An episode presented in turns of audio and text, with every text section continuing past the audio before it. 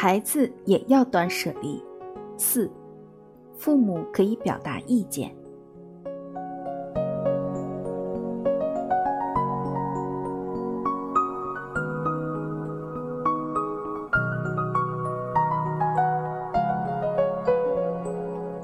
孩子的思考能力会随着父母的支持方式发生变化。不合适的支持不仅会妨碍孩子判断，还会对思考能力本身产生不良影响。如此，非但不能提高孩子的学习能力，还有可能导致孩子在将来检验思考能力的考试中名落孙山。站在父母的立场，对孩子的事情做思考、选择、决断。不仅不能锻炼孩子，甚至还有可能伤及孩子的自尊心。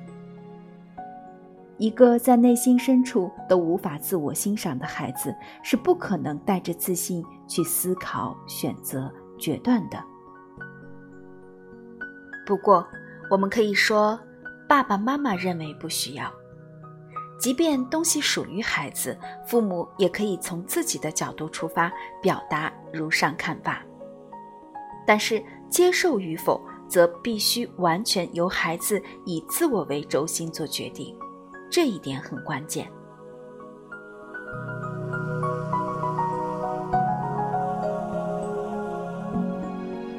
为人父母，往往容易向孩子强行灌输自己的意志，这是因为我们在潜意识当中都认为孩子不成熟，相比之下，自己的人生经验更为丰富。做出的决定必然也更加正确。